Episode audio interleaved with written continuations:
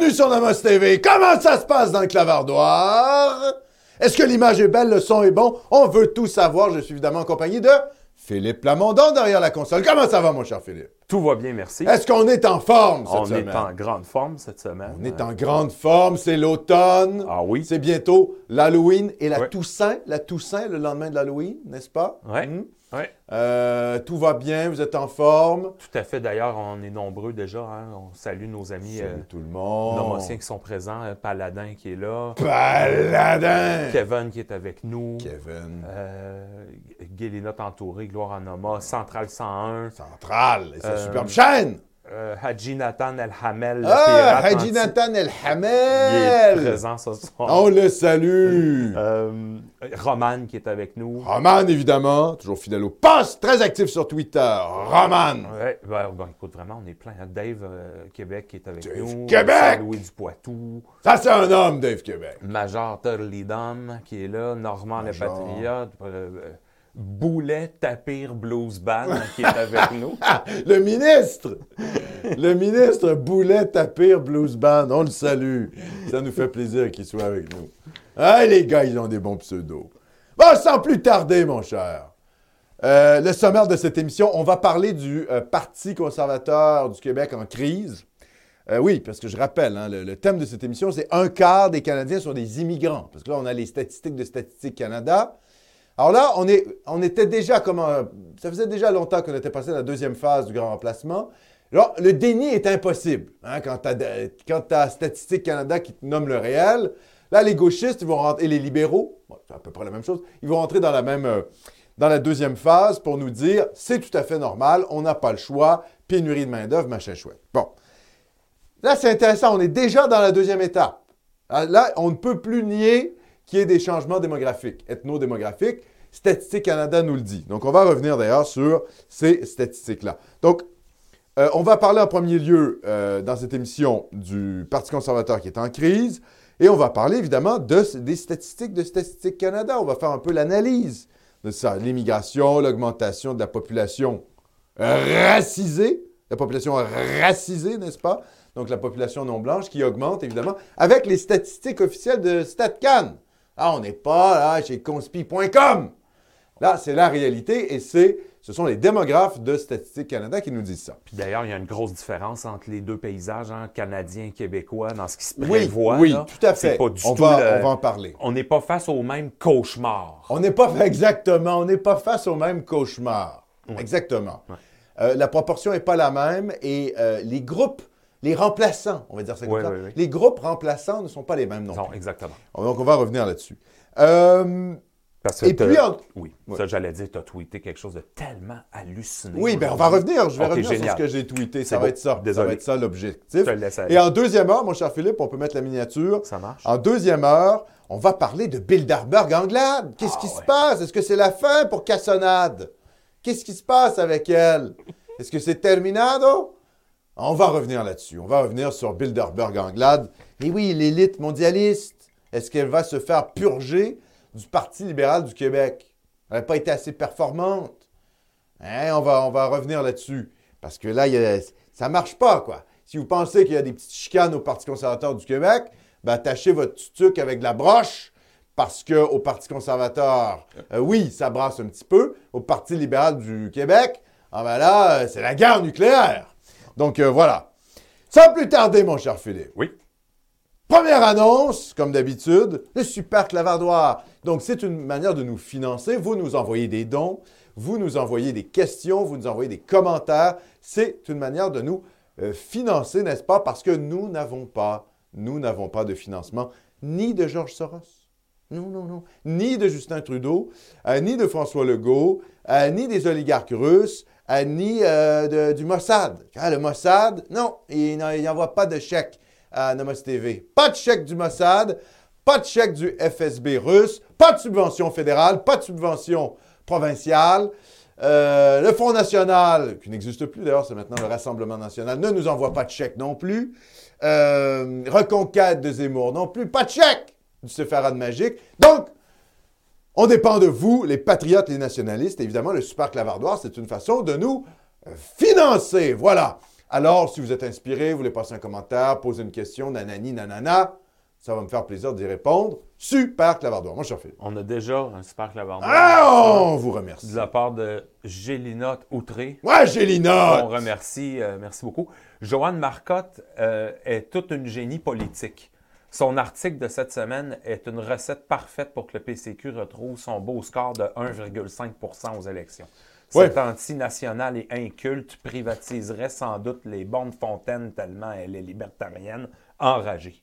Oui, ben, c'est- c'est-à-dire, euh, il va falloir que les libertariens comprennent que seuls, ils ne peuvent pas gagner. Donc, vous savez comment ça fonctionne en politique. Il faut faire des compromis pour atteindre le pouvoir. Surtout au Québec, les élections se gagnent au centre.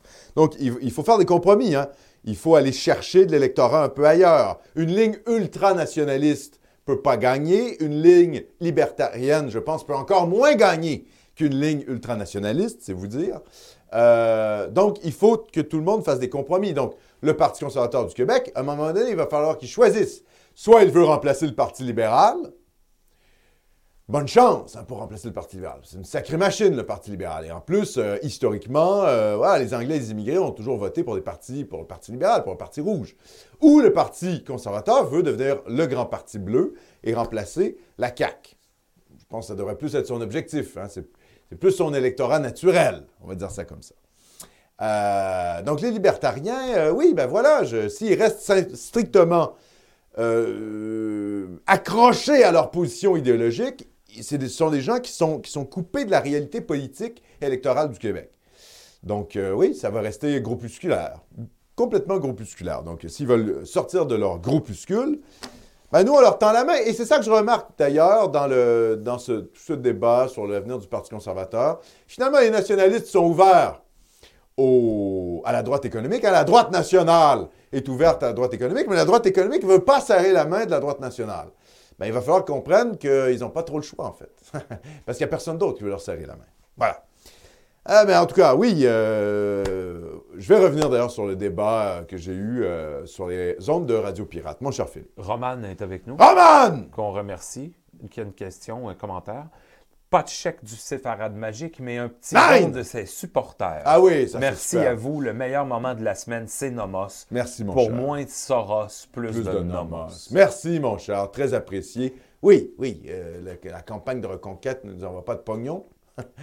Ce serait un peu étrange d'ailleurs qu'ils nous envoient de l'argent. Mais en tout cas, les fans, les électeurs de Z, de Big Z, Séfarade Magique, ils sont là avec nous. On les salue. Deuxième annonce, mon Il y a cher une petite question Ah, piège, une- euh, Alexandre. Question piège. Euh, c'est euh, Léon de Glace. Ah! Pas, de- pas la grêle, la Non. glace. Oui. Pas mal, ça.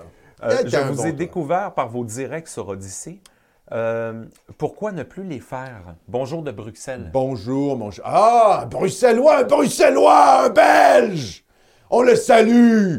Euh, alors, parce qu'il y a eu des modifications dans le logiciel de streaming euh, que, nous utilis- que nous utilisons. Et euh, il a fallu rétrocéder, en fait, revenir à une, une version antécédente pour faire les, les directs sur Odyssée, mais on pourrait le, on pourrait le refaire. Donc, il y a eu des problèmes, on a eu des problèmes techniques, ça, ça se referait. Malheureusement, c'est ça, c'est la mise à jour du, du logiciel qui a empêché ça, mais on a trouvé une manière de contourner, donc c'est possible qu'on retourne sur Odyssée pour faire les directs. Donc voilà, pour répondre à votre question, c'était vraiment, c'était pas, pas une intention, comment je dirais, directe de, notre part, ça a été vraiment les, mises à jour techniques. On est vraiment dans les technicités du logiciel de diffusion en ligne. Mais tout ça est contournable. On s'est rendu compte que ça pouvait être contourné. Donc, on, va pouvoir retourner sur Odyssée. Dans tous les cas, je vais mettre, euh, peut-être lundi, ce direct, je, je le mettrai sur Odyssée et il sera accessible sur notre chaîne Odyssée. Voilà. Deuxième annonce, mon cher Philippe, sans plus tarder. Hey, on a des auditoires, on a des, hey, on a des auditeurs de Bruxelles. Bruxelles remplacée. Bruxelles islamisée. Quel dommage. Quelle, quelle, euh, oui, très belle ville hein, hein. d'ailleurs. Très, très belle ville, hein, oui. Bruxelles. Super pays. Super pays. Deuxième, deuxième pays, oui, pays binational aussi. Enfin, Ouais. il y a beaucoup de choses à dire sur, la Belgique. on en sait Oui, complicado, chose. la Ah, Belgique. Il y a même, il y a même un, un groupe, euh, je ne savais pas ça, mais il y a, une- il y a un, il y a la Belgique germanophone, je pense au sud-est euh, de la Belgique, il y, a, il y a une région qui est, où ça parle même allemand. Incroyable. On connaissait les Flamands, les francophones, hein, les Wallons, les Flamands. Mais non, non, il y a même des germanophones. Enfin bref. Euh, donc, deuxième annonce, Telegram. Oui. Vous êtes membre de Nomos TV. Nomos TV, vous êtes membre de Nomos TV pour nous encourager. Vous n'êtes pas sur le canal Telegram. Mais bon Dieu, mais qu'est-ce que vous attendez en fait? Qu'est-ce que vous attendez? Vous me contactez, vous téléchargez d'abord Telegram sur votre hochet, sur votre, euh, votre ordinateur, machin. Euh, vous le téléchargez. Ensuite, vous me contactez à accormier.d, hein, c'est marqué en bas ici, en bas de l'écran, accormier.d. Vous me contactez sur Telegram. Et puis voilà, je vous ajouterai au groupe de discussion. Vous m'envoyez votre courriel d'abonnement, je vous ajouterai sur le groupe de discussion Telegram. Euh, et ça va nous faire plaisir. On a des bonnes discussions. Euh, et on a même des sous-groupes de discussion, Nomos catholique, Nomos euh, euh, histoire, Nomos jeux vidéo, etc. Ça n'arrête plus, ça n'arrête plus, ça n'arrête plus. Nomos économie qui est très actif. Nomos géopolitique qui est très actif. Musique. Nomos musique, évidemment, qui est très actif. Nomos art, enfin, on a plein Oui. de sous-thèmes. Donc, venez discuter entre nationalistes. Euh, ça va nous faire plaisir. On a des gens de partout. Euh, des Belges, des Français, évidemment, et des Canadiens français en masse. Voilà! Donc, venez nous rejoindre sur Telegram.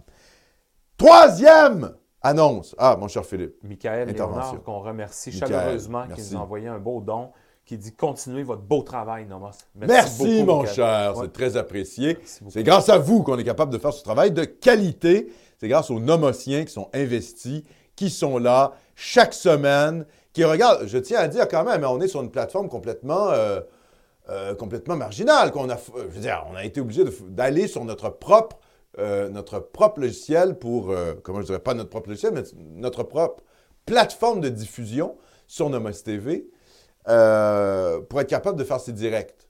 On n'est pas sur YouTube, on n'est même pas. Bon, voilà quoi. Et vous nous suivez quand même. Donc, c'est grâce à vous qu'on est capable de faire ça. Vous êtes un public fidèle et vous êtes un public de qualité. Je le répète, un public de qualité. Mon cher Philippe. On remercie Steph, Steph! qui dit bonsoir à l'équipe de Nomos depuis Toulon. Toulon! Quelques dollars pour remercier Philippe. Sa vidéo sur le thème de la Sainte-Wave est excellente. Une vidéo qui se faisait attendre. Super boulot. Merci, Philippe. Oui, gros merci, travail. Steph, Ben, D'ailleurs, j'allais justement parler. Numéro 3, annonce numéro 3, c'était exactement ce dont je voulais parler, mon cher Philippe. Oui. C'était Bing Bang! Ouais. Espace Art numéro 7. Synthwave, 50 ans d'histoire. Capsule d'une heure de Philippe Plamondon sur l'histoire du ou de la Synthwave, là, parce qu'on ne va pas s'obstiner. Hein. Mégenré. Oui, on va mégenrer le synthwave, la synthwave, on ne sait pas trop. Enfin, bref. je pense que nous, on aurait tendance à dire le synthwave et les Français la synthwave. Franchement, on ne va pas lancer de guerre hein, sur le, le mégenrage euh, du synthwave. Donc, on va dire le synthwave, voilà. 50 ans d'histoire. Capsule qui t'a pris beaucoup de temps à monter, mon cher Philippe. Ben, parce qu'il y a beaucoup d'extraits, beaucoup de musique. Donc, fait- c'est long au montage. J'ai fait preuve d'une certaine générosité. Ah, t'es bien. Euh, T'as mis de la vidéo aussi. beaucoup. Ben oui. Je pense comme quelque chose comme 25-30 extraits. ouais, Fait que faut c'est aller beaucoup. écouter ça, les gars. C'est très long à faire. En même temps, euh, j'ai eu, plaisir. mais j'ai eu beaucoup de fun à le faire. Ben oui. J'étais passionné en le faisant. trier les trucs sur le volet, puis sais, vraiment aussi essayer de faire des liens intelligents entre les époques. J'ai fait comme j'ai Oui. fait une espèce de rétrospective chronologique. Ouais. Parce C'est que ce c'est vraiment de la synthwave en 74, peut-être pas, mais il y a un La dialogue quoi. très très clair avec les années 80, euh, 90 et 2000, 2010 jusqu'à aujourd'hui. C'était vraiment bien à faire. Ceux qui sont pas super intéressés par la musique Ton, électronique, métro, ton micro n'est pas fermé. non, il n'est pas fermé.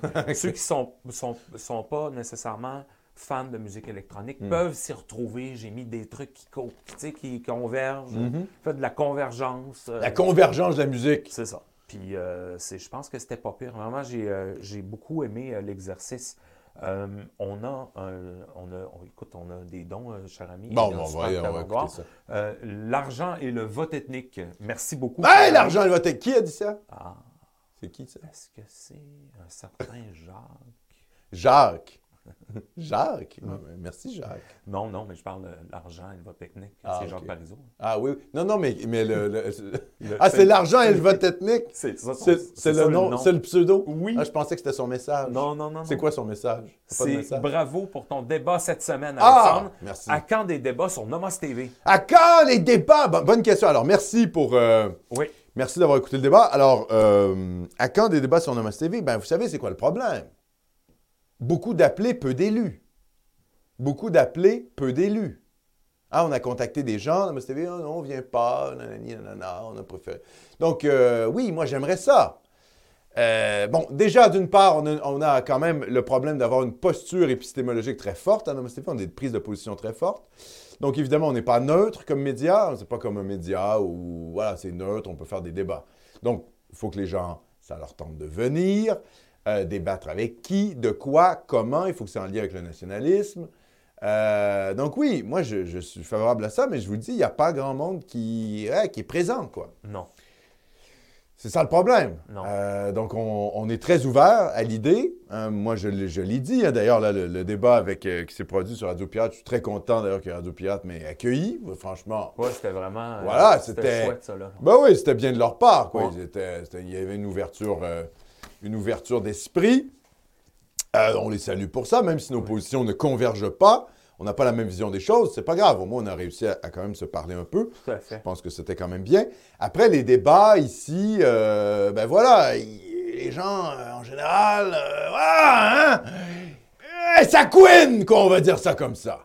Hein, il y a beaucoup de couinage, on va dire ça comme ça. Mon cher Philippe, On remercie Kevin. Merci beaucoup, Kevin. Kevin. Petite question par rapport au rap, Alex. Euh, que pensez-vous de Kanye West? Il fait beaucoup parler de lui ces temps-ci. Ouais. Il est contre Black Lives Matter, la famille de George Floyd, veut poursuivre pour 250 millions euh, puisqu'il doute qu'il est mort à cause du genou de M. Chauvin. Est-il notre idiot utile? Il a, parti, Euh, il a fait une espèce de, de, de- de- de sparage aussi avec du linge White Lives Matter récemment, ouais. avec Candace Owen, je pense, qui a fait ça. Euh, Ben, je sais pas quoi dire. euh, oui, enfin, moi, moi ça m'a toujours mis mal à l'aise le fait de devoir passer par des extra-européens pour se défendre. Tu vois? Genre, euh, on a besoin de Jamila Ben Habib pour lutter contre l'islamisation du Québec. Non, en fait, je m'en fous. J'ai pas besoin, pas besoin d'une arabe anti-islamiste pour lutter contre l'islamisme. Bon, mais j'ai pas besoin d'un noir anti-Black Lives Matter pour dénoncer Black Lives Matter. Donc moi, je, je pense que cette espèce de fétichisme euh, des minorités, même au camp de la droite au, du camp national, euh, est quand même aussi problématique. Euh, moi, j'ai pas besoin de rappeur pour me dire ça. Donc, est-ce qu'il est notre idiot utile? Peut-être, en quelque sorte. Peut-être, en quelque sorte, c'est une sorte d'idiot utile. Après, moi, je fais peu confiance en ce genre d'individu-là. Parce que là, il y a un filon, hein, il est sur un filon. Dans six mois, il sera où, ce type? Dans un an? Voilà, quoi, ça reste un rappeur. Quoi. Ça m'impressionne pas beaucoup d'un point de vue intellectuel. Donc, euh, voilà, c'est chouette, hein, on voit ça des médias. Mais enfin, moi, je passe rapidement à autre chose. hein. Le combat, il ne se fera pas avec Kanye West. Je dis tout de suite ça. Donc, euh, voilà. ouais, c'est un, peu- c'est un peu local américain, c'est-à-dire Un que peu local américain. lui, c'est, est-ce que par ailleurs, il peut être une forme d'idiot utile à Trump? Certainement. Ouais, ouais. Tu sais, pour euh, l'aile, justement, là, l'aile afro-conservatrice, Afro-conservatrice. non? Ouais, ça existe, ça? Américain? Non, mais parce que les Noirs votent à 90 pour les démocrates. hein.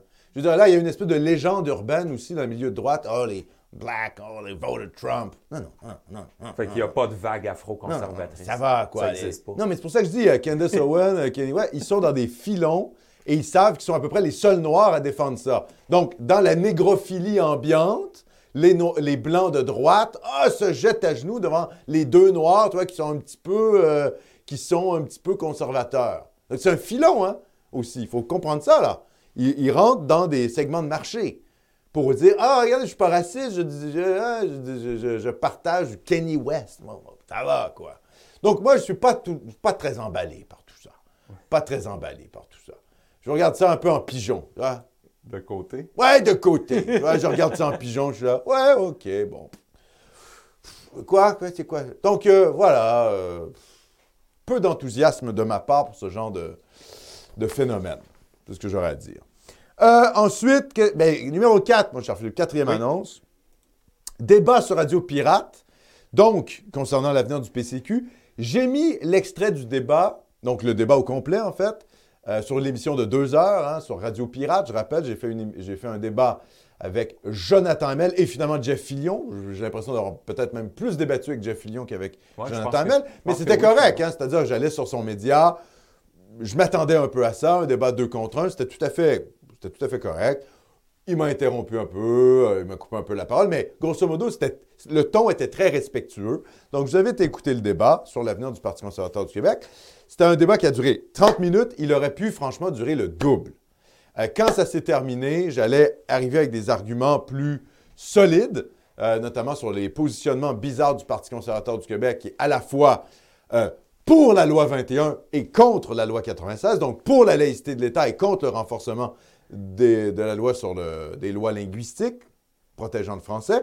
Donc, en étant contre, finalement, les lois linguistiques euh, pour le français, il s'est aliéné les nationalistes, et en étant pour la laïcité, il s'est aliéné les anglo-immigrés.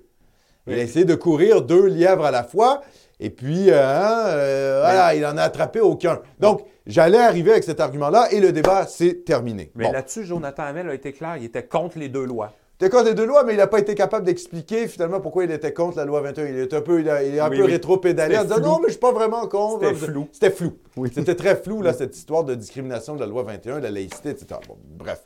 Donc, euh, euh, je vais quand même revenir. Je, je vous invite donc à écouter ça. J'ai mis donc le débat sur la chaîne Odyssée de Nomos TV. Donc, vous pouvez euh, l'écouter là-dessus. C'est une demi-heure.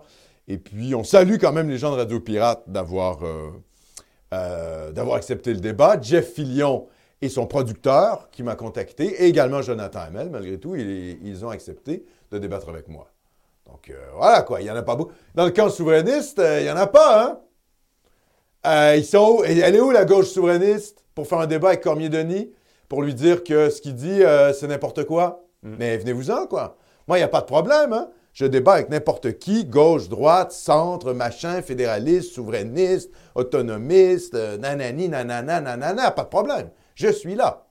Vous, vous êtes où? Vous n'êtes pas là, en fait. Donc, euh, je le dis, Jeff Fillion, Jonathan Hamel, ben, au moins, ils ont les couilles de débattre Ben oui. avec moi. Donc, euh, je le salue. Et puis, vous voyez, le débat, moi, je suis quelqu'un de très respectueux. J'ai toujours une sorte de- d'enflure verbale. Il y a un spectacle aussi quand on fait Nomos TV. Mais enfin, en débat, je suis respectueux. Moi, il n'y a pas de problème. Hein? Euh, je ne suis pas injurieux face aux gens euh, qui sont devant moi. Euh, je pourrais avoir un gauchiste en face de moi et être extrêmement poli et avoir un débat sensé sur des arguments rationnels. Je l'ai prouvé à chaque fois que j'ai été dans les médias et je, le prouve encore une fois à Radio Pirate. Donc, le débat est ouvert. Vous voulez me dire pourquoi, par exemple, on peut être à la fois multiculturaliste et immigrationniste et souverainiste, là, la gauche souverainiste? Ben, je vous invite à venir en parler. On va en parler. Euh, vous voulez, euh, encore une fois, avoir d'autres débats? Moi, je suis ouvert. hein, S'il y a d'autres gens euh, du camp libertarien qui s'intéressent au, sort du Parti conservateur du Québec, qui veulent débattre du fait que le Parti conservateur doit ou ne doit pas avoir une ligne nationaliste, Parfait, on peut faire un débat d'une heure, une heure, et- une heure et demie, deux heures. On peut faire un débat à la française là, qui dure un, un temps incroyable sur une chaîne même neutre. Pas besoin que ça soit sur Nomos TV. Donc, je suis ouvert au débat. Voilà, moi, je suis là. euh, et puis, ça va me faire plaisir parce que je pense que du, euh, du débat naît l'intelligence. Je pense qu'il faut sortir les Québécois contre leur gré, s'il le faut, de cette espèce de culture consensuelle, médiatique, ah, de matanterie généralisée, tu vois, qui nous empoisonne l'esprit. Il faut sortir de ça, sortir de cette mentalité. Donc, j'invite vraiment les gens de tout horizon politique à me contacter pour organiser des débats. Ça va me faire plaisir. Cinquième annonce, mon cher Philippe. Oui. Alors là, je vais faire, une- je vais faire la promotion d'une chaîne Ah. euh, qui est la chaîne de Québec Nouvelle. Québec Nouvelle qui est, tenu- tenue par Philippe Soro 5 mars, qu'on avait déjà reçu, tu te rappelles, Philippe, à Nomos Bien TV sûr. pour le présenter son livre, Oui. euh, Les imposteurs de la gauche québécoise. Il était déjà venu en studio.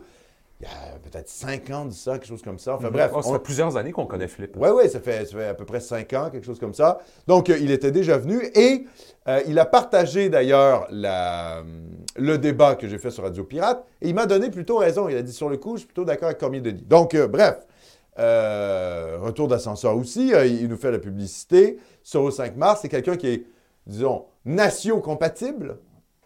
Est-ce que c'est quelqu'un qui appartient à la droite nationale? Il était très pro-Trump à l'époque. Oui, c'est quelqu'un avec qui on a quand même on a des liens. Après, au niveau idéologique, je pense qu'il est plus libéral que moi, par exemple, bon, euh, que nous, même à TV en général. Euh, mais c'est quelqu'un avec qui on peut clairement discuter. Et il a fait, il a commencé à faire une série de vidéos. Il a fait une première vidéo, des vidéos hebdomadaires, des sortes de revues de presse, le vendredi, avec euh, le- la chaîne YouTube de Québec Nouvelle. Donc, je vous invite à vous abonner sur sa chaîne YouTube Québec Nouvelle, à vous abonner à sa page Facebook Québec Nouvelle et puis également son Facebook personnel. Je l'ai incité d'ailleurs à aller sur Twitter. Je pense qu'il aurait beaucoup d'impact sur Twitter. Il faut qu'il se donne la discipline. Mais Twitter, il y a un Twitter également Québec Nouvelle. Donc, bref, vous euh, pouvez aller sur Québec Nouvelle et puis l'encourager. C'est quelqu'un qui a reparlé d'ailleurs dans sa revue de presse du débat que j'ai fait avec Jonathan Hamel. Donc, on le salue, Philippe Soro 5 mars, et on espère qu'il fera long feu sur YouTube. Eh oui, parce que pour percer dans les médias, dans ce genre de médias, c'est euh, la persévérance qui compte. Oui, c'est le talent. Euh, oui, c'est le travail et c'est la persévérance. C'est le troisième élément pour percer. C'est ce qu'on a dans Must TV, Philippe. Oui. Du travail, un peu de talent. Il faut un peu de talent. Mais euh, du travail et de la persévérance, beaucoup de persévérance. Voilà, donc Québec Nouvelle, chaîne YouTube, sur Facebook, je vous invite à vous y abonner. Et non, on ne dit pas Soros 5 mars, c'est vraiment Soro 5 mars. C'est Soro que je 5 réponds au mars. clavardoir. Oui, puis qui est, euh, les Soro 5 mars, qui est une S- grande, grande famille noble française en passant. Qu'on A-U-R-O, n'est pas du tout dans le... 5 mars. Pas du tout dans la même euh, tradition Non. civilisationnelle. Non. On n'est pas dans la juiverie hongroise. Non. On va dire ça comme ça. On est ailleurs. Donc, Soro, S-A-U-R-O, 5 mars. Voilà. Sans plus tarder, mon cher Philippe, nous passons au moment que vous attendiez tous. Le moment pilule blanche, les amis. Qu'est-ce qui se passe? Qu'est-ce qui se passe? Ben, il se passe des choses au Parti conservateur du Québec. Duhem a consacré trop de temps à courtiser les anglos, selon les conservateurs. Eh bien, les langues, les langues se délient. Les langues se délient. On a passé trop de temps à essayer d'avoir le vote des anglophones, alors que c'était une cause perdue à confier une source conservatrice sur le couvert de l'anonymat. On aurait dû mettre toute cette énergie-là dans, dans Beauce-Nord. On aurait peut-être fait élire un député. Selon une autre personne impliquée dans la campagne conservatrice, le parti aurait dépensé des sommes considérables pour de la publicité dans les circonscriptions anglophones, une décision qu'elle juge douteuse. Un publié reportage dans le USA Today, est-ce que ça permet vraiment d'aller chercher des votes au Québec? s'est-elle interrogée. Pendant la campagne électorale, Éric Duhem a passé plusieurs jours à courtiser les anglophones en martelant que François Legault les avait abandonnés et que les libéraux les tiennent depuis trop longtemps pour acquis. Il avait également promis d'abroger la loi 96 dans une conférence de presse remarquée à l'Institut du courtage et de la finance de Montréal. Sur le lutrin, on pouvait lire Bill 96 derrière un signe d'interdiction sur une petite affiche exclusivement en anglais. Ça ne m'a pas plu, a chuchoté une autre source. Je comprends la stratégie et gens au parti étaient convaincus qu'on pouvait convaincre beaucoup d'anglophones de voter pour nous, mais ça a mis Eric dans une drôle de position. Il devait d'un côté essayer de plaire aux anglophones et en même temps, il devait ménager les plus nationalistes. Or, ces choix stratégiques ne se sont pas avérés fructueux, a remarqué un candidat conservateur défait. Dans plusieurs comtés anglophones, on n'a même pas fini deuxième, a-t-il indiqué.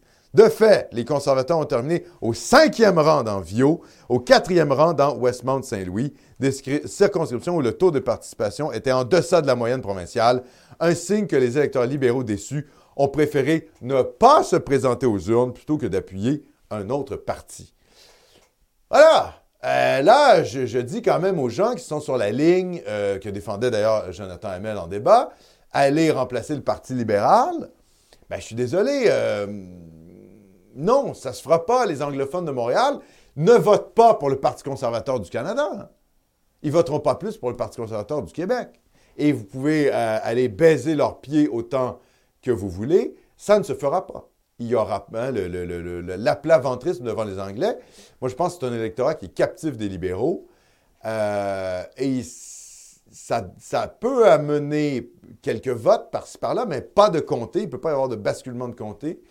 Et ça, nuit. Ça nuit beaucoup parce que pour aller chercher ces votes-là, on doit nuire aux nationalistes. On doit finalement délaisser les nationalistes qui représentent une masse euh, euh, électorale beaucoup plus importante et beaucoup plus puissante au Québec. Donc, je le dis, moi, aux gens du Parti conservateur, il va falloir vous brancher.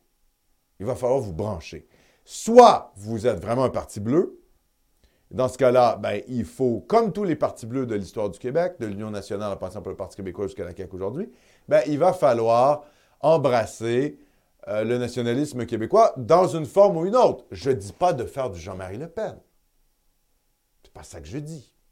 Je dis qu'il faut simplement être cohérent. Et c'est le manque de cohérence euh, du Parti conservateur qui a nuit, notamment le fait que dans son programme, le Parti conservateur avait une réduction de l'immigration. Ça a été tassé par Éric Duhamel.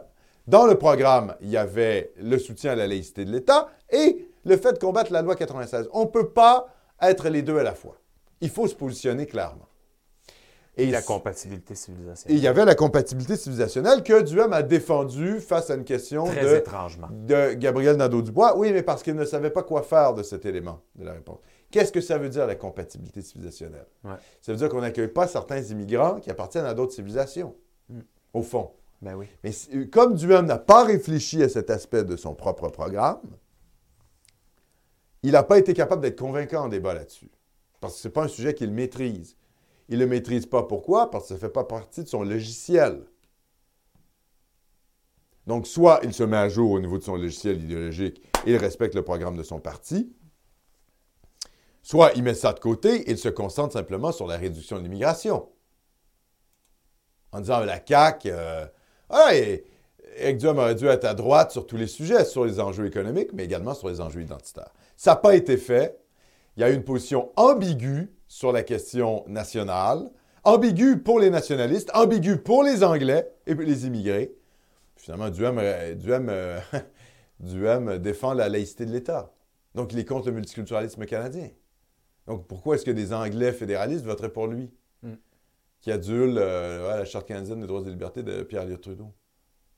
Puis d'ailleurs, Mais honnêtement, C'était, mi-figue, mi-raisin, ça pouvait mais pas les fonctionner. journalistes, Alexandre, en plus, je pense qu'il n'y a pas une journaliste ou un journaliste anglophone de Montréal qui n'ont pas pas, dit ça. Ben oui. Qui ont dit, mais monsieur, euh, vous êtes contre, le- vous êtes contre la loi 96, vous êtes pour la loi 21, expliquez-nous ça. Il était, pour, pour un angloïde, c'était incompréhensible. Ben, c'était incompréhensible. Ben non. Donc, euh, c'était une position qui a fait que Ça a beaucoup de nationalistes n'ont pas voté. Ben, ouais, voilà. Ça a répulsé tout le monde. Et voilà. Et voilà, courir deux lièvres à la fois, on n'en attrape aucun. Et c'est ce qui s'est passé. Fait qu'il y avait vraiment les anti-mesures sanitaires radicaux, eux autres, qui ont suivi. C'est Oui, correct. et, hein?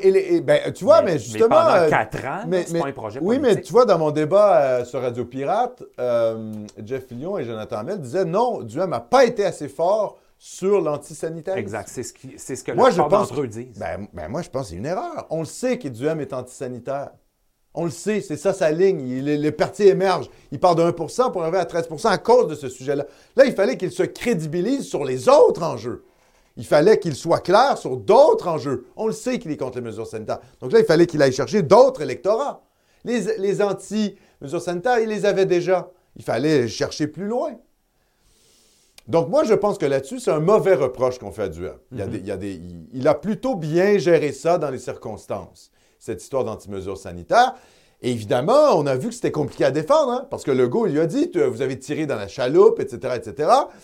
Duhem, euh, il, a, eu de la difficulté à se défendre. C'était pas si simple à défendre sa position. Qu'est-ce qu'aurait fait Duhem au pouvoir? Bon, Je vous dis, hein, moi, ce que je crois personnellement, je pense qu'il aurait engagé McKinsey comme, comme tous les gouvernements à peu près en Occident, ça aurait donné. Alors, ça n'aurait peut-être pas été exactement les mêmes mesures. Peut-être qu'il n'y aurait pas eu de, euh, de couvre-feu, par exemple. Mais grosso modo, soyons honnêtes. Gouvernement du Parti conservateur du, Québec, si Dieu avait été au pouvoir au moment de la crise sanitaire, il n'aurait pas fait des choses bien, bien différentes que Legault. Un peu. Ça aurait été un peu différent. Mais enfin, ça n'aurait pas été aussi différent qu'on le croit. C'est facile, hein, vous savez, de critiquer le parti au pouvoir quand vous êtes de l'opposition. Bref. Donc, euh, non, moi, je, suis d'avis que le, le Parti conservateur, s'il veut vraiment euh, s'imposer dans la vie politique québécoise, doit devenir un vrai Parti conservateur. C'est-à-dire conservateur d'un point de vue, oui, fiscal, oui, économique, entre guillemets, mais également, il peut défendre l'exploitation des hydrocarbures, etc., pas de problème. Même la privatisation de certains secteurs de l'économie. Moi, par exemple, je ne suis pas du tout euh, défavorable au fait de privatiser la SAQ. Hein, Moi, euh, par exemple, le fait que l'État contrôle, euh, par exemple, le- la vente au détail, je trouve ça très bizarre. En France, euh, voilà, il n'y a pas de société d'alcool gé- gérée par l'État.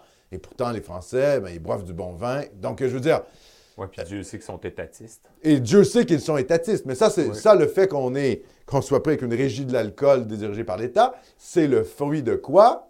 C'est le fruit de la prohibition. Exact, j'allais dire. Ben Catholique, oui. protestant. Ben oui, On c'est s'est ça le protégé. Ben oui, c'est ça le truc. Exact. Et euh, c'est ça encore au Canada anglais dans plusieurs provinces. Donc, euh, enfin, ce genre, de, ce genre de sujet-là, ce genre de sujet-là, moi, je, suis- je suis ouvert à parler justement avec la... Mais la droite économique ne peut pas percer seule. Elle doit avoir avec elle également la droite nationale. Et les nationalistes, une- ça a toujours été une force importante au Québec. Ce l'était en 1936, je vous le dis, ça va être encore là en 2036. Ouais. Donc, il faut faire avec. Il va falloir que les- les- les- les- la droite économique, la droite fiscale comprenne qu'au Québec, au Québec, elle doit s'allier à la droite nationale. Et d'ailleurs, la droite nationale lui tend la main. Donc, nous, on est ouvert. Nous, on tend la main. Les gars d'en face, qu'est-ce qu'ils font? Est-ce qu'ils nous crachent au visage? Est-ce qu'ils serrent la main? C'est quoi le projet? Parce que là, on a, vu ce que ça a donné, là. OK? Euh, se mettre à quatre pattes devant les Anglais, c'est pas payant d'un point de vue électoral. Ce n'est pas payant. Donc, il faut changer de stratégie. Et là, qu'est-ce que va faire le Parti conservateur en 2026? Je ne parle pas de prendre le pouvoir. Hein? 2026, euh, euh, François Legault, il va être élu. Alors, il, a fait, un entretien avec euh, Paul Arcand, je pense, et il a dit Oui, si la santé le permet, je vais être encore là en 2026. Donc, ça veut dire, en gros, je vais être encore là. Quoi. Donc, Legault réélu en 2026 jusqu'en 2030, c'est fort possible hein, qu'on ait Legault jusqu'en 2030. C'est très, très, très possible. Mais on peut bâtir un parti de droite, de vraie droite. Et là, moi, je, le, je répète, nous, les gens de la droite nationale, on tend la main à la droite économique. Est-ce qu'on peut se parler pour aller de l'avant et voir plus loin là, un prochain parti bleu, etc. Donc, euh, bref. Voilà. Euh, ça, c'était pour le- la pilule blanche. C'est pour vous dire qu'il y a quand même des gens au sein du Parti conservateur qui sont très conscients de ces, de ces enjeux-là. Ensuite, mon cher Philippe, on va rentrer dans le vif du sujet. Oui. Numéro 2. Oui. Les immigrants représentent près du quart de la population canadienne. Mais est-ce que c'est est -ce c'est une sorte de changement euh, démographique, Philippe? Non, mais Est-ce que ça serait comme le grand remplacement? ça, ça, Non, non, mais je pose la question parce qu'on me dit que c'est complotiste. Les, centres de prévention à la radicalisation, à la haine, nous disent que c'est, que c'est complotiste. Est-ce que Statistique Canada est complotiste? Est-ce qu'il y a un complot? Non, mais je veux savoir, moi, je, suis-je fou? Est-ce que les gens de Statistique Canada, c'est des dingos? C'est des tarés d'extrême droite? Moi, je pense pas. Hein? Je pense qu'ils regardent les chiffres, en fait. Il y a un rapport démographique qui vient de sortir, Alexandre, je pense. hein? C'est ça. que- Oui, c'est Statistique Canada. Exact. Je vous lis l'article, là, c'est un article de Radio-Canada. Les immigrants reçus et les résidents permanents représentent 23% de la population en 2021, soit la plus forte proportion observée dans l'histoire du pays, dit Statistique Canada. C'est le quart du pays. Pas Nomos TV, là. Statistique Canada. D'ailleurs, Nomos TV, qu'est-ce qu'on fait? On reprend les chiffres officiels de Statistique Canada. On ne va pas inventer des chiffres qui n'existent pas. Dans ces nouvelles données tirées du plus récent recensement, l'Agence fédérale précise que le Canada est également le pays en la proportion la plus importante d'immigrants au sein du G7. Canada, pays du grand remplacement. Canada, pays du grand remplacement. En 2021, le Canada a aussi dépassé son précédent pic de population immigrante qui remontait exactement un siècle en 1921 avec 22,3% d'immigrants. Et toujours selon Statistique Canada, de 2016 à 2021, les immigrants ont représenté 80% de la croissance de la population active avec 1,3 million de nouveaux arrivants qui se sont établis ici de façon permanente. Cette augmentation est importante, souligne-t-on, pour notamment pour voir, voilà, là, c'est la propagande immigrationniste. Dans ce domaine, c'est l'anglais qui est le plus souvent parlé, que ce soit seul ou avec une autre langue que le français, indique Statistique Canada. Au Québec, le français était l'an dernier la seule langue officielle parlée par plus de la moitié, 54,5% des immigrants. Donc, ça veut dire qu'il y a 46% des immigrants qui ne parlent pas français qui arrivent au Québec. 46 Alors qu'environ 15% des nouveaux arrivants parlaient plutôt français et anglais. Quant à l'origine, ah, c'est intéressant. Là, c'est l'origine des, des- Parce qu'on pourrait se dire, ah, mais c'est des immigrants. Mais c'est des immigrants d'origine européenne. Donc, ils vont s'assimiler, il n'y aura pas de problème. Oui, non, c'est un petit peu plus compliqué que ça, les amis. Quant à l'origine de ces nouveaux Canadiens, elle a changé avec les années. Si l'on compte de moins en moins d'immigrants européens, ceux qui proviennent du Moyen-Orient ou d'ailleurs en Asie sont toujours plus nombreux. En fait, 62% des immigrants récents de 2016 à 2021 étaient originaires de cette région du monde. De façon encore plus spécifique, près d'un immigrant récent sur cinq est né en Inde. En Inde. Donc 18,6% des immigrants sont nés en Inde. Quant aux immigrants européens, s'ils représentaient 61,6 des, nouveaux arri- des nouveaux arrivants en 71, cette proportion est tombée à 10,1% en 2021. Donc, sur tous les immigrants qu'on reçoit, il y en a seulement 10% qui sont d'origine européenne. Et 18% qui viennent d'Inde, simplement le pays. Le recensement tenu l'an dernier, près d'un quart de million de nouveaux réfugiés ont été admis comme résidents permanents entre 2016 et 2021. Ils se trouvaient toujours au pays au moment où Statistique Canada a pris son instantané de la population canadienne. Également, pour la répartition hein, de l'accueil de ces immigrants, sans surprise, les trois métropoles qui attirent le, euh, plus de nouveaux arrivants. Toronto, 29,5% Montréal, 12,2% et Vancouver, 11,7% ont, à elles seules, accueilli plus de la moitié des immigrants, 53,4 au, au total. Cette préférence pour les grands centres fait en sorte que les immigrants représentent une grande proportion de la population de ces villes. Le taux flirte avec les 50% dans la grande région de Toronto. Pratiquement 50% d'immigrants. Toronto. C'est fou, hein? Pas les descendants d'immigrants, pas les deuxième génération, d'immigrants. Des gens qui ne sont pas nés au pays et qui se sont euh, installés ici de façon permanente. Puis, je- je- Tandis qu'il sait autour du tiers à Calgary Ah oui. et font le quart à Montréal et Winnipeg. Puis quand tu dis, Alexandre, 50% pour Toronto, ça ne veut pas dire que l'autre 50% est blanc, hein, je précise. Non, parce que Parce ça peut être des veut deuxième dire génération. Canadien, ça. En tout cas, je Oui, ça exactement. même, Non, mais exactement. Ouh, c'est déjà genre euh, assez avancé, hein? Ah oui, non, mais je veux dire, quand on vous dit que le Canada, c'est le pays du grand placement, c'est pas, c'est pas des blagues, là. Mais non. Voulez-vous que je, ré- je répète? Donc, on va répéter un- juste une phrase. Euh, dans ces nouvelles données tirées du plus récent recensement, l'Agence fédérale précise que le Canada est également le pays ayant la proportion la plus importante d'immigrants au sein du G7. Le G7, les gars. Les pays occidentaux. C'est quoi le G7? Les États-Unis, le Canada, la Grande-Bretagne, la France, l'Italie, le Japon L'Allemagne. et euh, euh, L'Allemagne. Et G8, c'était la Russie. Elle a été exclue du G8. Après, je pense, euh, l'annexion de la Crimée. Donc, il y a quelques années déjà. Ben, G7. Donc, le Canada, pays du grand emplacement. Ouais. C'est factuel, quoi. Il y a un changement de peuple. Numéro 3. Alors là, j'ai été carrément sur le site de Statistique Canada pour sortir ces graphiques. Incroyable. Donc là, c'est population selon le groupe euh, racisé 2016 et 2041 au Canada. Donc en bleu foncé, euh, c'est ce qui est- c'est- c'est- c'est 2016 et en bleu pâle, c'est ce qui est projeté en 2041. Puis ça, c'est canadien, Ça, c'est Canada, Canada. au- en général, d'une côte à l'autre. d'une côte à l'autre. Coast to coast. Oui. Parmi ces groupes racisés, celui des Sud-Asiatiques demeurerait le groupe contenant, euh, comptant la population la plus nombreuse. Donc les Sud-Asiatiques. Parce que les catégories, comment je dirais, ethniques ou raciales de Statistique Canada sont quand même assez particulières. Donc, sud-asiatique, en gros, c'est l'Inde et le Pakistan. Est-ce que ça inclut les Philippines, Alexandre? Non, les Philippins, c'est un groupe euh, racial différent. Ah, OK. Euh, Ah non, sont là. sont là, les Philippins. c'est ce que je te dis. part. Les Philippins sont à part. OK. Donc, c'est pas le sud-est asiatique. Exact. L'Indonésie, c'est encore autre chose. OK. OK? OK. Donc, sud-asiatique, je vous le dis, c'est vraiment genre Bangladesh, Inde euh, et Pakistan. OK. OK. OK? Ça marche. Donc, parmi ces groupes racisés, celui des Sud-Asiatiques demeurerait le groupe euh, comptant la population la plus nombreuse, atteignant en 2041 entre 4,7 et 6,5 millions de personnes, d'après les divers scénarios de projection élaborés. Par ailleurs, la population noire ferait plus que doubler, passant de 1,2 million de personnes en 2016 à plus de 3 millions de personnes en 2041, selon le scénario de référence. Ouais, ça va être beau. Chouette. Pour la première fois, la population noire serait plus nombreuse que la population autochtone au Canada, de même que celle appartenant au groupe des Chinois. Bien qu'ils représentent des populations plus petites, les Asiatiques occidentaux et les, non, les Asiatiques occidentaux, qu'est-ce que ça veut dire? Là, vous dites, les Asiatiques occidentaux. C'est le Proche-Orient, les amis. Donc, par exemple, un Turc est un Asiatique occidental. Oui, oui. OK? Donc, les Asiatiques occidentaux et les Arabes. Donc là, Arabes, c'est pas Asiatiques occidentaux, c'est encore une autre catégorie. Là, les Arabes, bon, ben, on sait ce que c'est. C'est les arabophones, donc euh, Syrie, euh, Égypte, euh, pays du Golfe. Il ne doit pas avoir beaucoup de gens pays du Golfe, etc.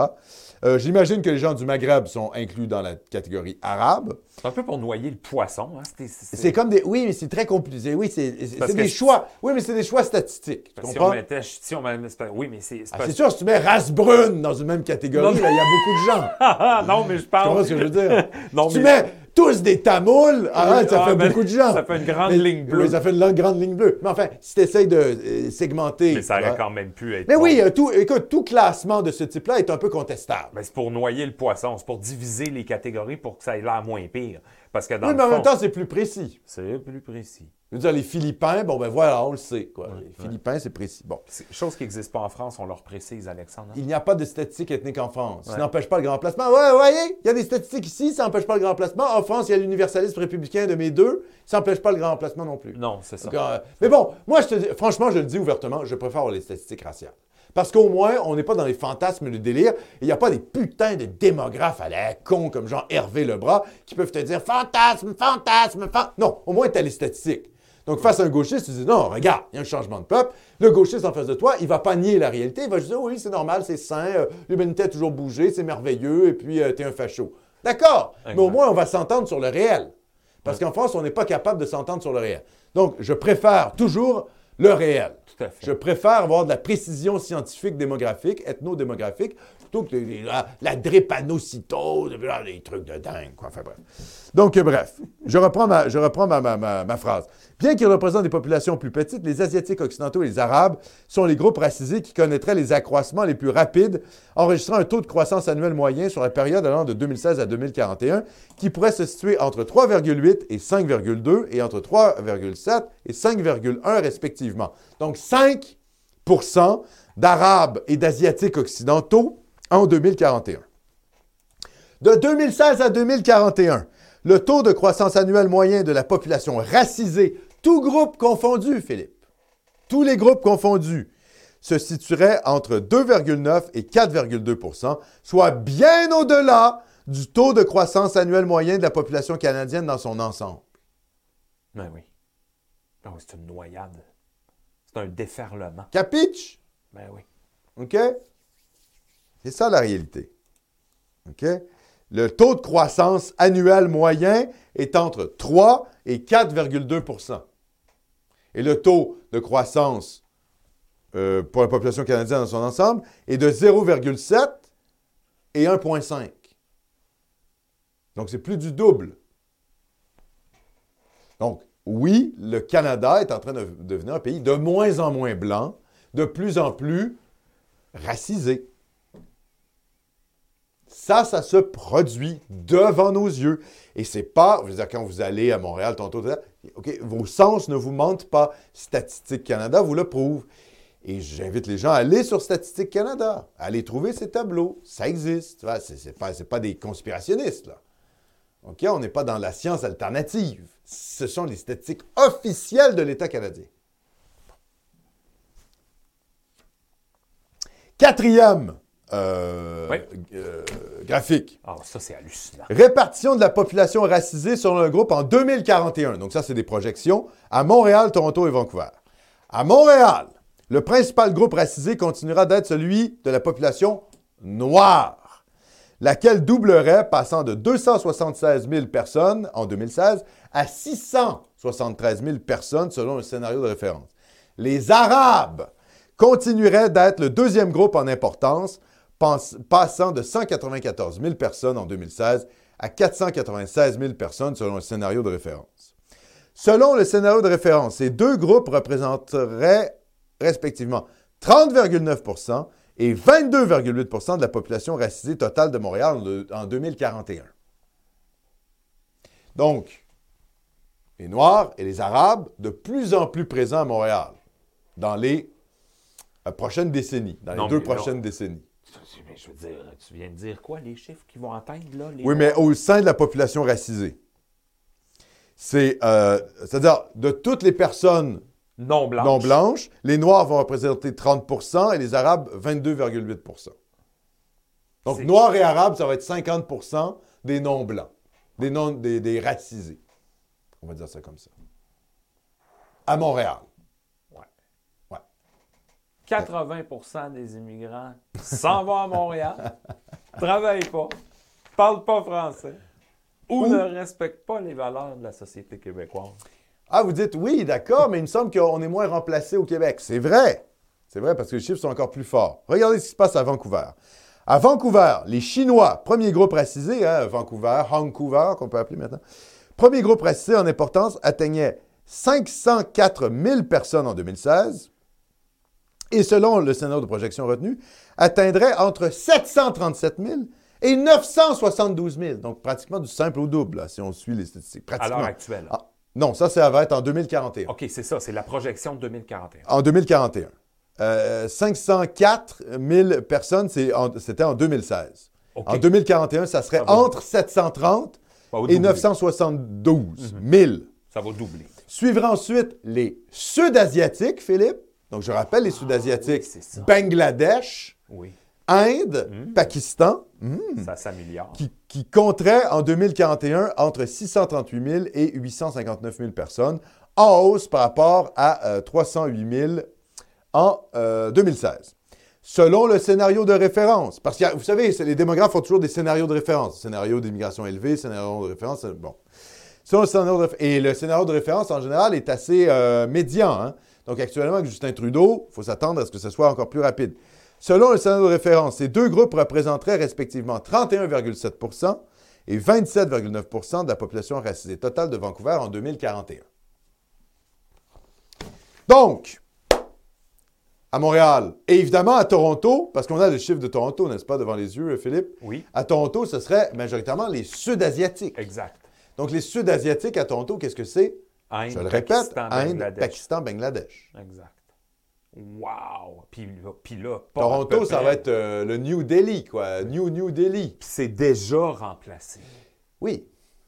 C'est déjà 50% Oui, il y a moins- minimum. déjà, les Blancs sont déjà minoritaires à Toronto. Ben oui. Donc, ça va déjà... hey. Oh. Donc, le Canada va de plus en plus devenir un pays du tiers-monde. Je le dis clairement, là, la pop- sa population va être une population du tiers-monde. Euh, à Montréal, ça va se afro-maghrébiser, je dirais ça comme ça. Euh, L'afro-arabisation, si on peut le dire, de Montréal. Euh, Vancouver, ça va être l'intensification de la sinisation. Et euh, à Toronto, ce sera l'intensification de l'indo-pakistanerie. Exact. Donc ça, c'est, euh, ce sont les statistiques officielles de Statistique Canada. Je sors pas ça d'un chapeau. Il y a Le démographe de Statistique Canada qui nous dit ça. Moi, je suis Philippe. Euh, Jonathan El Hamel dit oui, mais le Hamel. Pays-Bas sera meilleur. Le PIB Le sera meilleur. PIB. Le P- Mais oui, le PIB, parce qu'ils vont pouvoir travailler dans les McDo, vous comprenez? Mais vos enfants seront des minorités ethniques euh, sur la terre de leurs ancêtres, mais le Un PIB... PIB. D'ailleurs, le PIB, euh, je me pose la question, parce que dans un pays dont la population vient du, euh, du tiers-monde, est-ce que la qualité de vie baisse pas quand même? Est-ce que le PIB n'est pas affecté au final d'avoir des populations euh, moins civilisées? À moyen terme, moi, je pense que oui. Ben oui, et Bien. même à long terme, c'est très dramatique. Donc, Ben oui. penser qu'on va garder le même niveau de civisme et de civilisation avec des populations du tiers-monde, c'est un peu une folie, quoi, des libéraux là-dessus. Les libéraux, je parle au sens philosophique. Parce qu'ils ne considèrent pas euh, la culture comme, euh, comme facteur essentiel. Pour ça, je le dis, hein, il faut quand même, quand on pense à ces, à ces questions-là, il faut toujours prendre en compte euh, la question de la civilisation. On change de peuple, on change de civilisation. Ben oui. Donc, c'est un peu une pensée naïve hein, de penser qu'on va faire venir des Hindous, des Chinois, des Haïtiens, des Africains, des Maghrébins, puis ça changera. Il n'y aura pas d'impact culturel sur une société et euh, de voir strictement tout ça sous euh, l'angle économique. Comme une espèce d'harmonisation naturelle de l'immigration massive. Tout à fait, tout à fait. Comme c'est vraiment. Mais, le grand débat qu'il va y avoir d'ailleurs au Parti conservateur, c'est le débat que j'ai eu avec- sur Radio Pirate, c'est ça. hein. La- une- on est sur des questions de fond, parce que c'est des questions philosophico-anthropologiques. Qu'est-ce qu'un être humain? Si ce n'est qu'une, ce n'est que finalement euh, une unité économique, on peut le remplacer par un chinois, un latino, ci, un machin. Bon, si après l'être humain est un être biologique et de culture, il y a la biologie et la culture, bon, ben là, c'est tout autre chose. Euh, et c'est là où la droite nationale et la droite économique, ben, ils n'ont pas la même vision des choses. Je pense qu'on peut faire des compromis sur certaines choses. Euh, évidemment, euh, de toute manière, pour- de façon électorale, il n'y aura pas le choix de se parler un jour si, euh, si euh, la droite veut prendre le pouvoir. Voilà, moi c'est ce que je dis. hein. D'ailleurs, je le répète, euh, le changement de peuple, il est là, il est démontré par Statistique Canada. C'est, c'est indéniable qu'il se passe quelque chose. Le Canada anglais nous amène dans son suicide total en ce Com- moment. complètement. Euh, numéro 5. Oui. Alors, le Canada, une nation de contraste aujourd'hui, encore plus demain. Donc là, ici, on a, euh, ça c'est la population racisée par ville. Si je ne me trompe pas, hein, c'est bien ça? Oui, exactement. D'accord. Alors, bien qu'en hausse dans toutes les régions du pays, la proportion de la population racisée demeurait significativement plus élevée dans la région métropolitaine de recensement du pays, et ce, peu importe le scénario de projection. Cette proportion s'élèverait au-dessus de la moyenne nationale, au-delà de 41% à Toronto, Vancouver, Calgary, Abbotsford, Mission, Edmonton, Winnipeg, Ottawa-Gatineau, la partie ontarienne, Windsor et Regina. Toutes des RMR, donc des régions métropolitaines, ontariennes ou situées au centre et à l'ouest du pays. À l'inverse, écoutez bien ce que je vous dis. À l'inverse, la proportion de la population racisée serait inférieure, inférieure à la moyenne nationale dans l'est du pays, au Québec, dans la majorité des régions métropolitaines ontariennes et des autres provinces, ainsi que dans les régions rurales partout au Canada. Donc, l'endroit le plus préservé, disons au niveau ethnique, le plus, encore le plus, qui sera le plus homogène, c'est le Québec et les maritimes. L'Ouest va progressivement être remplacé. Euh, L'Ontario largement et la Colombie-Britannique aussi. Donc. c'est la panique, ça, Alexandre. On regarde les villes ici, Trois-Rivières, euh, Québec. Oui, mais ils sont en bas. Je ne sais pas si tu vois, ils sont loin derrière les villes euh, Tout à fait. de l'Ontario. Ah oui, oui, évidemment. On est les moins pires de la gang, mais ben je veux dire, c'est quand même la panique. Ah, mais là. Euh, Ça va doubler puis voire tripler les taux d'ici 20 ans. Oui, c'est ce qui est en train de se passer. Ceux qui pensent que ça a changé, là, imagine dans 20 ans. Ah, mais je veux ça va tripler. Si vous avez des enfants en bas âge, euh, quand vos enfants auront 20 ans, d'ici 20 ans, d'ici une vingtaine d'années, quand ils, quand ils seront dans la vingtaine, 23, 24 ans, etc., euh, si vous avez des enfants en bas âge, le Québec, qui eux vont connaître, va être un Québec euh, très différent du Québec que vous avez connu dans votre enfance, ça c'est sûr, mais du Québec d'aujourd'hui aussi. Le niveau de diversité ethnique, raciale, religieux euh, va avoir complètement transformé le Québec. C'est pour ça que je dis, c'est pour ça d'ailleurs que je, je, reviens à ce terme de Canadien français, il faut reprendre conscience de notre identité nationale profonde pour défendre nos intérêts. Parce que là, ce qui s'en vient, c'est le tsunami, les gars. OK? Et on souhaite tous que la CAQ agisse d'un point de vue euh, démographique, mais j'ai peu d'espoir. J'ai peu d'espoir parce que l'ambiance culturelle globale, elle est au remplacement de population. Le patronat, la gauche, les syndicats, les médias, tout le monde est immigrationniste. Donc, la réalité, et là, la, la propagande sur la pénurie de main-d'œuvre, pénurie de main-d'œuvre, pénurie de main-d'œuvre, elle roule là 24 heures sur 24. Donc, les gens acceptent et gobent le grand remplacement. Donc, je vous le dis là, euh, ce qui s'en vient, c'est une transformation ethno-démographique du Québec euh, très rapide. il, faut, il faut réfléchir à ça, il faut réfléchir à l'avenir de nos enfants. C'est pour ça qu'il faut retrouver une conscience nationale réelle, donc canadienne-française. Mon cher Philippe. Euh, on remercie notre ami Dave Québec euh, Dave! Oui, Merci. D'ailleurs, que je vais voir probablement cette semaine. D'ailleurs. On le salue. Il nous dit qu'il va avoir un PFK à chaque coin de rue à Montréal. Beau PIB.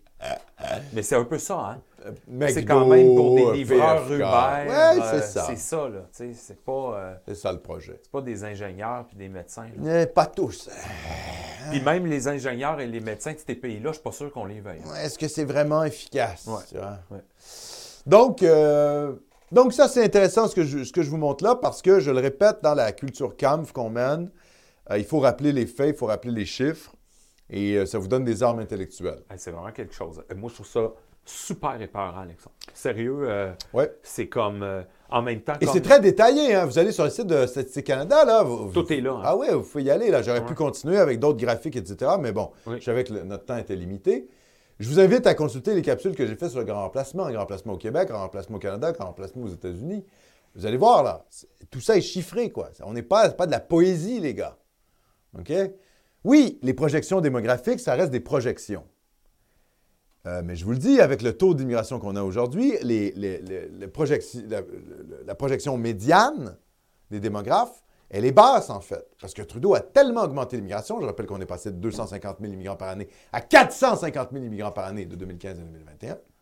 C'est de la folie, quoi.